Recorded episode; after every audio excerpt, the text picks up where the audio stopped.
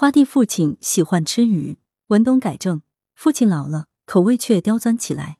他不吃鸡，不吃鸭，说鸡鸭总局促在一起，有一股子屎尿气味。他更不吃牛肉，因为这些年他每年都要养一头牛，让我卖去北大荒，说那里良田万顷，正是壮牛大有作为的广阔天地。他总是骄傲的跟人炫耀：“我的牛养得好，卖得贵，八千块一头呢。”其实那都是我骗他的。但他一年到头那么认真的放牛，带牛吃带露的嫩草，送牛睡干净的牛棚，夏天晚上牛还享受落地电风扇整夜的伺候着，整个董庄。仅他一人，仅此一牛啊！父亲吃猪肉，只是他总嫌猪肉没有以前好吃。父亲说还是鱼好吃，当然那得是野鱼。有一回我买了一条大鳊鱼，三斤七两，精心烹制好了，屋顶上立刻围来七八只猫，嗷嗷待哺的叫得凄惨。母亲指着那条大鱼，线条优美，色泽油润，葱花简直就像给他穿上了一件碎花小裙子。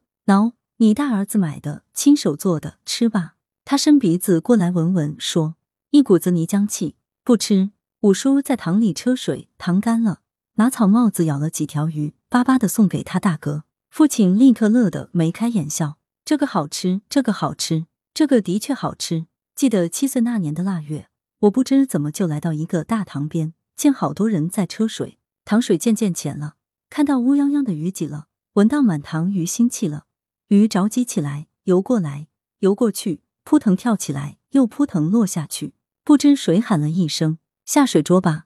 塘埂上穿连裆靴的年轻人便大呼小叫的跳下去。大鱼、小鱼、虾子、乌龟、老鳖一并捉起来，放在竹围栏里。顿时银光闪烁，大鱼砸小鱼，小鱼瞎蹦哒。到分鱼的时候，每家五斤。有人喊我：“喂，你哪家的？怎么没拎篮子来？”我正懵懵懂懂。有人说：“你把裤子脱了，裤脚扎紧，能装下。”我果真就脱了。我记得当时里面穿的棉裤还是开裆的。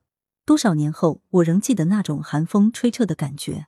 其实那是邻村的糖，乡亲们也知道我不是他们村的，但是他们还是分给我了。那天我扛着鱼回到家，把父亲高兴坏了。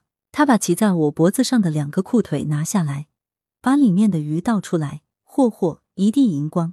父亲喜欢吃鱼，但那时他总是忙，没工夫去抓鱼。多数时候都是我拿着渔网四处采鱼，所以父亲不到万不得已，一般不会打我。弟弟就没有那么好待遇。每年春夏两季犁田的十天左右时间里，父亲挎着犁园出征前，也会从乌梁吊钩上取下一个淘米箩扔到我面前，说：“捡泥鳅去。”他自己套好牛，将一斜斜插入收割后只剩下稻庄的稻田里，看我一眼，却大声呵斥牛走，然后便直着身子大声吆喝着。扬起长长的鞭子，天空碧蓝，河水粼粼，雪亮的梨花切开沃土，爆花一样翻卷在一侧。藏身在泥土里的泥鳅黄鳝顿时惶惶然大白于天下。我只需要如同摘豆角一样，跟着牛犁将它们捞进淘米箩里就行。那时候田地里都不用化肥农药，与稻子休戚与共。一个季节的泥鳅，此时个个扁圆粗壮，色泽暗黄，如同低调的鎏金。这样的泥鳅只需要晒酱一勺，蒜头八九个，辣椒若干个，烧出来那个香，那个味，吃过了你会觉得天下无敌。父亲对我捡泥鳅的能力赞不绝口，摘豆角这个比喻便出自他。令人遗憾的是，田里的泥鳅渐渐少了，终于一条也看不到了，只有水蚂蚱四处惊慌乱窜，父亲的眼也随着暗淡下去。我十二岁那年夏天，父亲习惯性的伸手去摸骡子，却没再叫我。只叹息一声，径直走了。从此，父亲昂首挥鞭，我低头拾捡成果的画面消失了。傍晚回家，再没有一碗喷香的泥鳅可以犒劳一家人的肠胃了。那时，村里很多壮劳力都已外出打工三四年了，旧屋纷纷推倒，盖起两层的预制板小楼。父亲也不得不去打工。听说，主要是因为母亲骂他。当时大家在二楼上纳凉，既无蚊虫叮咬，更有八面来风。父亲把稻子在二楼平台上铺晒开来，母亲在一旁先是劝，再是闹，接着大骂：“人家都出去了，你还在家等着吃泥鳅是吧？”父亲涨红了脸，想反驳，终于叹了口气：“我去。”第一次出门，三个月，父亲挣了两百块。那是一九八七年，时值隆冬，一身破烂的父亲把钱交给他欢天喜地的妻子之后，举起他从宁波带回的九条海鱼中最大的一条，形似秋刀鱼，烟灰色的鱼肚子已经化了，腥气逼人。父亲却两眼放光的说：“这鱼好吃，每一次精煮，煮的越久越入味，仿佛那是九枚鱼形勋章。那是我第一次吃到海鱼，后来才知道，在宁波这种鱼几乎是没人吃的。”父亲并不愿意出去打工，他害怕城市交错复杂的路一模一样的房子，还有那些陌生淡漠的面孔。他总想赖在家里，赖在田地里，哪怕田里已犁不出泥鳅了，垄沟里已采不到小鱼了。母亲最终沉默了，只愿自己命苦，不再逼他。一九九三年夏天，放暑假的我回村帮父母双抢，割完稻后已是暮色四合，垄沟里水色凝碧。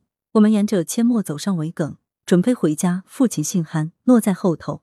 我们便坐在大闸高大的水泥墩上等他。他忽然从路上消失了，我心下一凛，慌忙扔掉手上的东西，朝父亲的方向跑去。却见父亲站在高大的水渠孔洞里，手上抓着两条硕大的鲫鱼。洞里阴凉，水波簌簌晃在他的身上，他只呆呆的站着，任凭那鱼啪啪的拍打着他的手。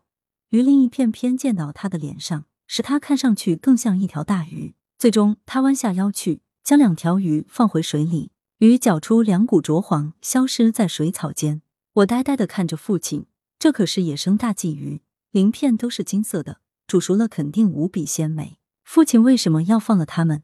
就在那一年，父亲决定回到他的祖居地，回到他五个老去的兄弟和八十岁老母亲的身边。他的决定出人意料，母亲居然难得的同意了。我一直在揣摩父亲做出这个决定与那两条鱼有关联，但直到今天，我依然没有答案。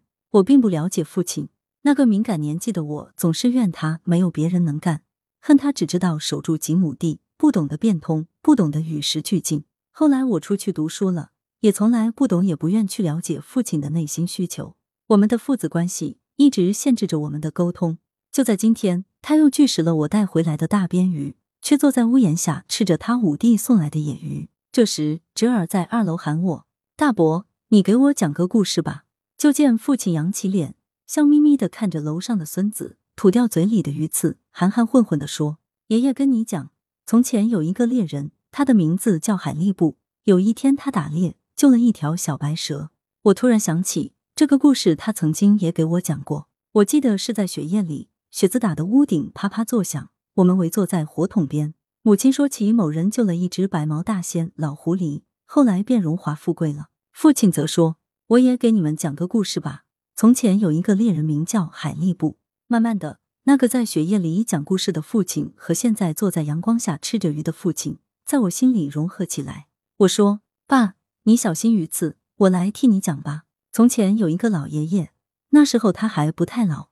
有一天傍晚，他救了两条蹦上岸的鱼。”我没有看他，但我知道他在听，在看着我。我的心里水气泱泱，苍茫一片。侄儿趴在楼上栏杆处，急不可耐。后来呢？那两条鱼是不是龙王、三太子和四太子？我看见父亲笑了。来源：羊城晚报羊城派，责编：易之娜，编辑：文艺，校对：谢志忠。